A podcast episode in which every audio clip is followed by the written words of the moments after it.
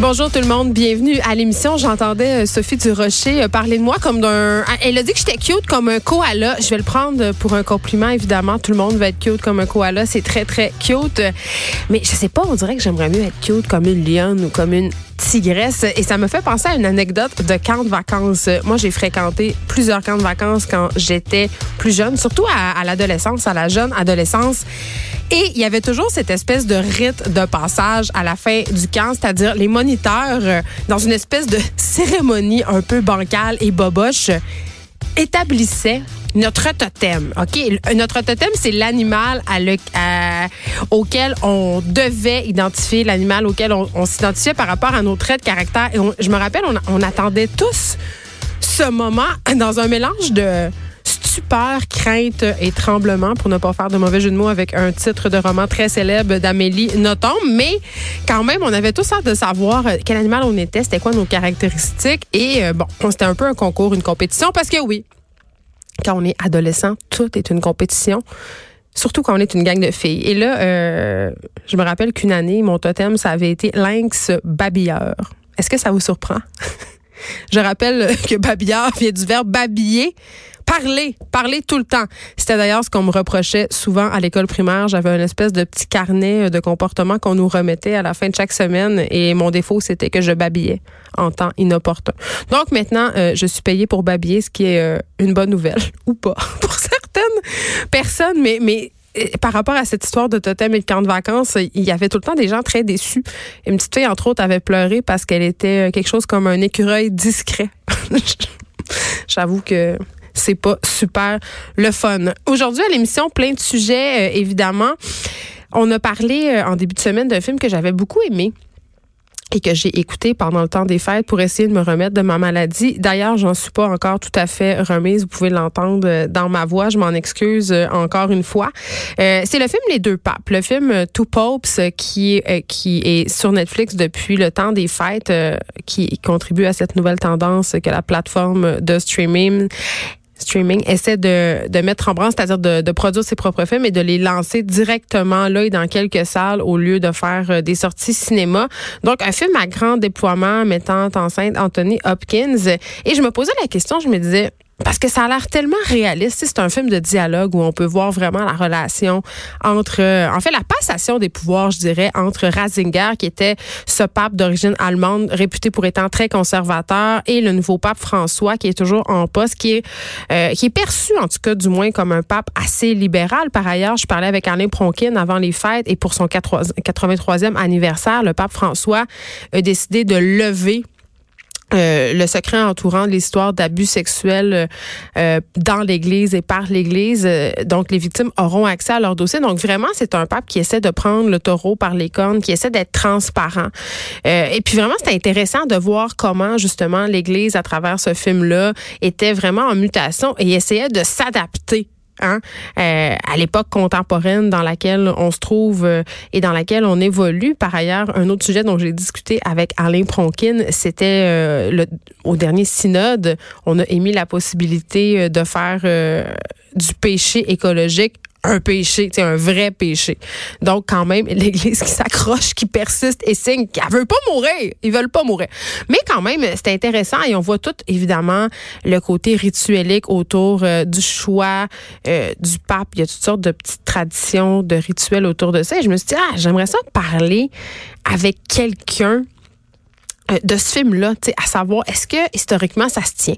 Est-ce que c'est vraiment comme ça qu'on choisit les papes? Et est-ce que c'est vrai euh, que entre le euh, Ratzinger et le pape François, il y avait une espèce de je vais dire une bromance. À la fin du film, euh, j'étais là, ils vont tous Frencher.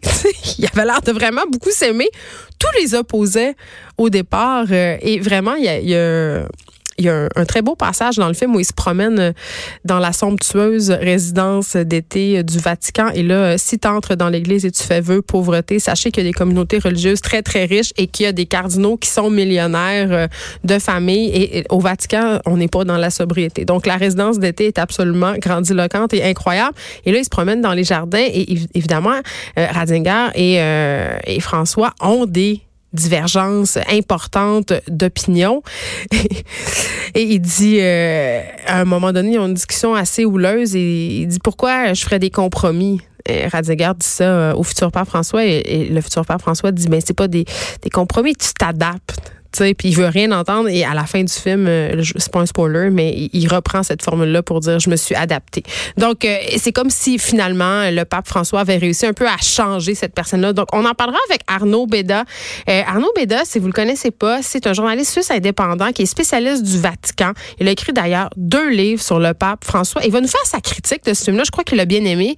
Je crois qu'il a trouvé ça assez sympathique. Par contre, il y a quelques petits bémols historiques et ça se passe pas tout à fait comme ça. Aussi,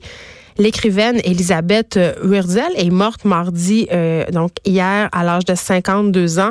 Si vous la connaissez pas, c'est une écrivaine quand même phare de la génération X. Vous avez peut-être lu son livre le plus populaire, Prozac Nation, qui a marqué vraiment toute une génération, hommes, femmes et féministes en particulier. Et on a une écrivaine de chez nous, Martine Delvaux, qui est professeure à l'UQAM en études féministes. Vous la connaissez. C'est une autrice, c'est une écrivaine. Elle est essayiste, elle est aussi romancière. Elle a fait un statut Facebook pour parler de l'importance qu'a eu cette autrice-là sur sa vie. Elle va nous en parler. On va faire un retour sur son œuvre, sur la vie de cette écrivaine et on va se jaser de l'importance qu'elle a eue pour la littérature, mais aussi auprès du mouvement féministe. Et bon, Évidemment, c'est dans l'air. On parle beaucoup d'agression sexuelle. C'est temps avec toute cette histoire de Gabriel Masneff, le mouvement MeToo, le procès de Gilbert Rozon euh, à venir au printemps. C'était l'ouverture aussi cette semaine du procès euh, d'Harvey Weinstein. Euh, mais là, tu quand même, ça fait dix ans qu'on se mobilise ici au Québec, les victimes d'agression sexuelle, parce qu'on veut abolir le délai de prescription en matière d'agression sexuelle.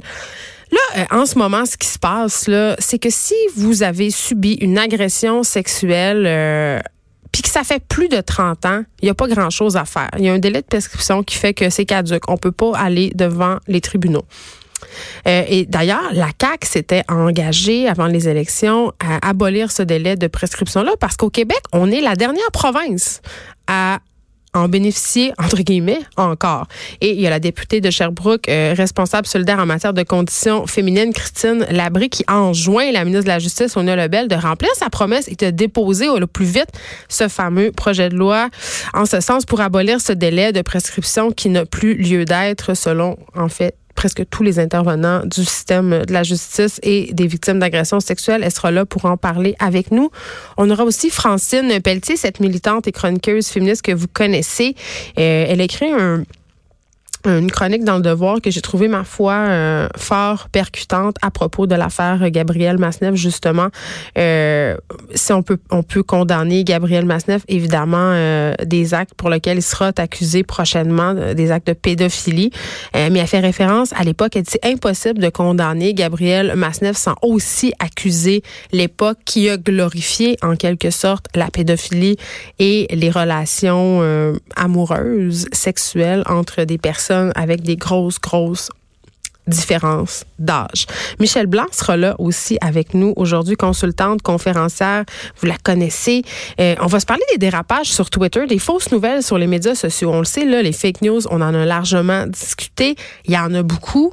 Mais là, surtout en ce début d'année, avec tout ce qui se passe, et là, je fais référence évidemment aux incendies en Australie. Je pense qu'on a tous vu passer cette photo euh, satellite de l'Australie qui brûle. C'est pas une vraie photo. Il y a eu plusieurs fausses photos qui ont circulé sur Twitter, des photos qui sont récupérées de d'autres événements et qui sont attribuées aux incendies en Australie, des photos montages aussi, mais aussi il y a des faits aussi, là, pas juste des photos qui circulent. Et bon, il y a le conflit au Moyen-Orient aussi qui génère en ce moment beaucoup de fake news. Et Michel Blanc dit, écoutez, avant, Twitter, c'était un peu le lieu où on, allait s'il y avait une période de, crise. On allait là, puis on suivait qu'est-ce qui se passait. Mais avec le changement des onglets, la disparition des actualités qui sont associées au hashtag, euh, c'est un peu le free fall et c'est rendu un petit peu dangereux pour l'information. On va faire le point euh, avec elle sur qu'est-ce qui a changé, comment ça a changé. On va se demander est-ce qu'on peut encore se fier à Twitter pour nous rapporter ce qui se passe? Aussi, Euh, puis là, je sais, là, vous êtes pas, tout le monde n'est pas sur Instagram en train de suivre les sagas des influenceurs, euh, mais quand même, ils sont de plus en plus populaires. Ils ont des milliers d'abonnés et qui dit popularité dit polémique. À la Nice désilait cette ancienne candidate d'OD, je sais pas si vous la connaissez, mais elle a été dans l'eau chaude récemment parce que, bon, elle a parti d'une compagnie puis dans laquelle il y avait une boîte euh, qu'on envoyait aux personnes qui souscrivaient à cette boîte-là euh, chaque mois. Il y avait des, produits amaigrissants. En tout cas, on en a parlé à l'émission, elle a été critiquée, mais là, elle se retrouvait à nouveau dans l'eau chaude parce que à la Nice, Désilé a fait des sorties pour l'environnement il y a quelques années, ça fait pas très longtemps, un an ou deux. Et elle s'est associée à une pétrolière. Dans le temps des fêtes, elle, a fait une pub, euh, je, crois que c'est en tout cas avec Esso. Elle dit ah, je m'en vais voir ma famille grâce à Esso. Et là évidemment, euh, elle a été pointée du doigt pour ses contradictions. Elle a été vraiment vilipendée et critiquée. Il y a des gens qui ont pris sa défense, P.O. Baudouin. Mais là, c'est ça, tout le monde s'en mêle. Et il y a Murphy Cooper. Euh, ça fait longtemps qu'il est sur Internet, Murphy Cooper. Si vous le connaissez pas, c'est pas vraiment un influenceur, mais c'est un des premiers blogueurs, si on veut. Il a blogué pour le voir à l'époque et il a fait un texte qui circule, ma foi, abondamment. Et lui, il dit qu'être influenceur, c'est pas un métier. Tu sais qu'il faut se calmer l'ego et puis qu'on fait des tempêtes dans, un verre d'eau et que là, euh, finalement, ces gens-là, ce sont un peu des personnes avides d'argent et de célébrités qui se prennent pour d'autres. J'ai bien hâte de l'entendre. Il sera à l'émission. Émilie Ouellette sera là aujourd'hui. Elle est venue euh, lundi nous faire sa nouvelle chronique sur les choses qui vont changer le monde, mais elle reste ici quand même pour nous parler de famille et elle va nous proposer des résolutions pour augmenter le bonheur en famille cette année. Je pense que je vais en avoir assez besoin parce que je sais pas, mais on dirait que je commence l'année plus fatiguée que quand je l'ai terminée. Et avant qu'on s'en aille parler euh, avec notre journaliste des deux papes. Euh, je, vous parle beaucoup de l'affaire Gabriel Masneff, mais c'est parce qu'il y a beaucoup de rebondissements. Vous savez, il va être accusé euh, bon, euh, d'attentat à la pudeur et de viol sur mineur. D'ailleurs, il va être entendu en audience le 12 février prochain. Je ne sais pas s'il va se présenter ou, ou s'il va faire comme d'habitude et se faire représenter par des avocats sans se présenter. Mais il y a un nouveau rebondissement. il va être accusé. Euh, en fait, c'est assez particulier. Il y a une association en France, l'Ange Bleu, une association de prévention de la pédocriminalité, et ils ont cité l'écrivain à comparaître devant le tribunal correctionnel de Paris pour apologie de crimes provocation à commettre des délits et des crimes. Et c'est assez simple. On prétend que dans un livre qui s'appelle Les moins de 16 ans, Gabriel Masneff donne en quelque sorte un mode d'emploi pour les pédophiles et que ça constituerait donc un aveu.